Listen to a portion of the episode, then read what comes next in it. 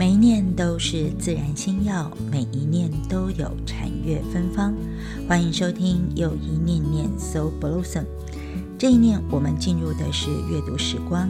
在这个单元当中，我总是希望能够跟大家分享一些好书，或者是我觉得非常能够感动我的一些美好的文字。而我们持续听读的是《自然星耀》这本好书，虽然它的时代有点久远，但我觉得它有穿越时空的共振能量。而作者所带给我们在医病之间交流的一些心得感想，不见得有解答，但是我相信会让大家有一点点思考的空间。接下来我们持续阅读的是第二章论断当中有两个关于平凡的英雄。以及专业人员不流泪的故事。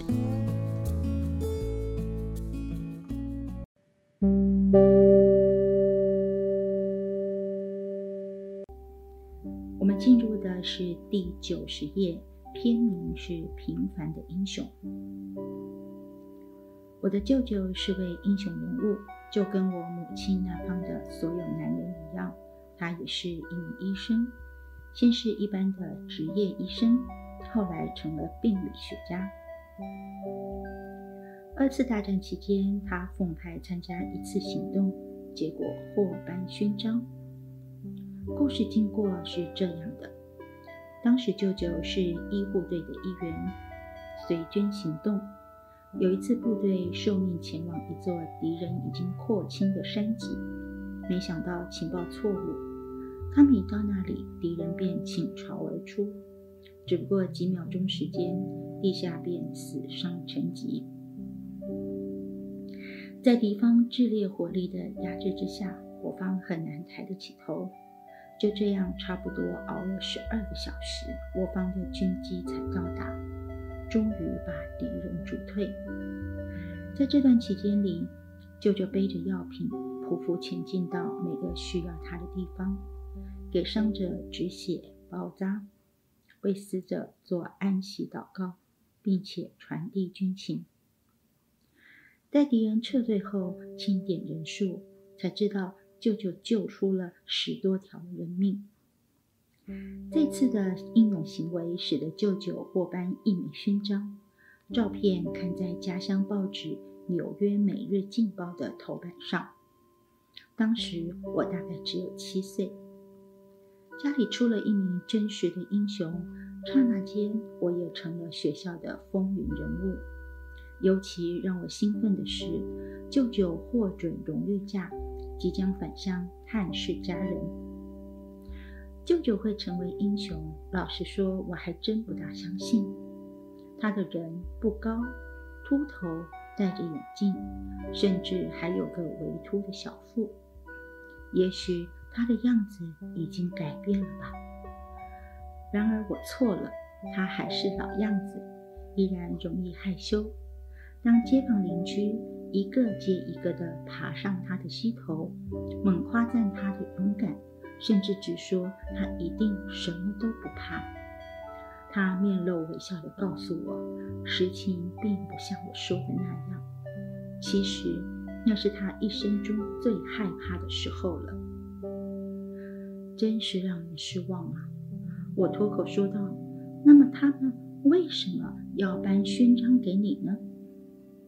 舅舅平心气和地对我解释说：“战争时，任何人若是不害怕，便是个傻瓜，而他们是不会赠勋给傻瓜的。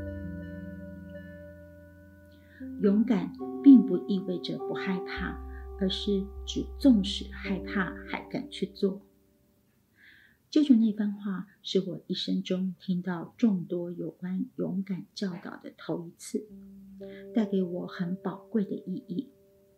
当时我害怕黑暗，并且羞于承认。然而，如果像舅舅一样，他这种英雄也会觉得害怕，那么我或许还有点希望。我曾经因为害怕受阻、羞愧。使得自我伤痕累累。多亏舅舅跟我讲的那番话，把我从害怕中解放出来。他的英雄行径不但是他人生的一部分，也成为我人生的一部分。接着，我们阅读第九十三页，篇名是《专业人员不流泪》。医护人员每个星期总会遇上好几桩有关死亡及失望的事情，从而在我们的心理上造成不同程度的打击。小的像是检验室证明他们开的药不管用，大的就如病人死亡，这往往让我们难以承受。但大部分这类事情，我们却始终未曾深入探究。也很少悲伤。目前我在此地一所医学院教一门课，对象是一二年级的学生。在某晚的一堂课上，我们探讨如何面对死亡的问题，以便了解个人是如何受家庭的影响，同时确认除了难过之外，尚有何种因应之道。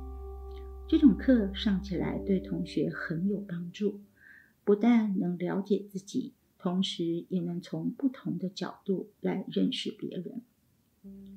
某天晚上即将下课的时候，有位女同学起立告诉我，说他们班上已经上过两堂有关悲伤的课，是由心理系的教授所教。由于我不晓得这回事，因而向他们致歉。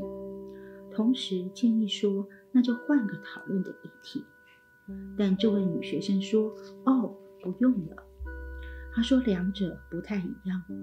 那位教授所讲的是理论，要我们看重死亡这回事，但是并没有教我们为何要悲伤。医护人员每天都会面对病人的伤病及死亡，预期他们心里不受影响。”就如同期望涉水而不会弄湿那样的不切实际。这种事可不能小觑，因为我们面对病人死亡时的态度，会深深的影响我们如何面对生命。医护人员之所以会心力交瘁，主要原因就在于克制自己不悲伤。在我治疗那些医护人员时，很少有人会说自己心力交瘁，但我猜想他们可能并不晓得。大部分的人是这样说的：“啊，我可能有些不对劲，对很多事都感到无所谓，即使是目睹再悲惨的事也无动于衷。”然而，真觉得无所谓的人就不容易心力交瘁。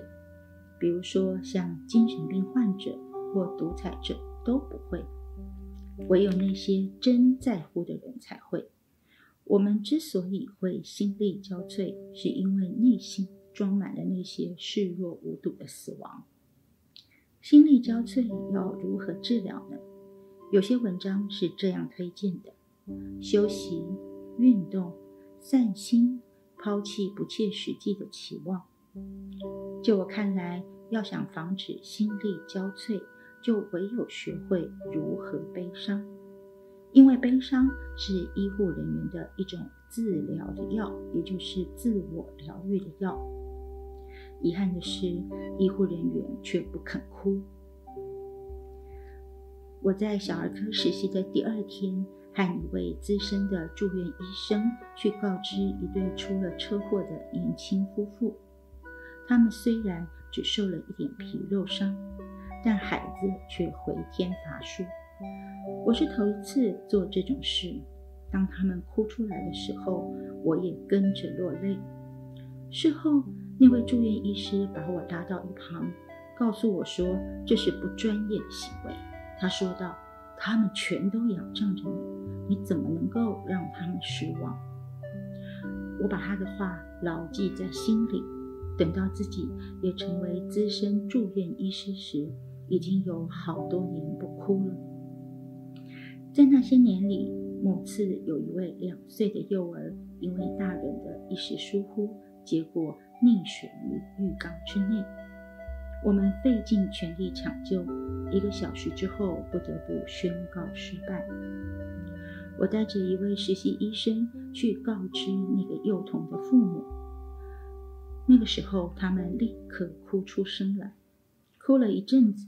孩子的父亲抬起头，看见我坚毅地站在一旁没出声，而实习医生却忍不住的全身颤抖。然后那位实习医生说：“很对不起，大夫。”他说道。然后呢，这个父亲他就说：“对不起，大夫，我哭了，我马上就不哭了。”我记起这位年轻父亲的脸上挂着泪珠，很不好意思地向我道歉。当时我只觉得同表悲伤无济于事，纯粹是浪费时间，但没想到我竟成了一个。别人得为他自己所受的痛苦而必须向我道歉的人。记得我在纽约的史隆凯特琳癌症纪念医院做小儿科巡回服务时，差不多每天都会有一名婴儿死亡。每天上午，我会到太平间走一趟，和病理学医师探讨前一天那些婴儿的死因，然后再去巡视。病房中的婴儿。每当走出太平间的时候，我就会心里这么说：“再等下一位。”这样的心态在我受训期间十分平常，也曾发生在我家中对死亡的处理。有天下午，我那只十周大的小猫咪被车子碾毙，母亲为了安慰我而带我到宠物店又买了一只。所以，在我很小的时候，我就学会了，如果发生什么事情或什么不幸，最好的办法就是别去想它，而把心思用在别的事情上。遗憾的是，在医学工作上，我所能够做的别的事，往往又是另一桩的悲剧。悲伤的根本意义不在于帮助病人，而在于帮助自己，使你从病人死亡之痛走出来。悲伤能治疗你，使你能够继续去爱。再等下一位的心态违反人性，意味着纵使再有人死在你面前，而你也无动于衷。而这种心态不为全我，也就是 wholeness 所容，基本上。是人与人接轨所无法接受的。这就是我们在今天的阅读时光里为你所选读的《自然星耀》当中的篇章，来自于《平凡的英熊以及专业人员不流泪希望你也可以从里面感受到一点点人性或者是疗愈的真谛。而在下次让我们继续幸福修炼阅读时光自然心药。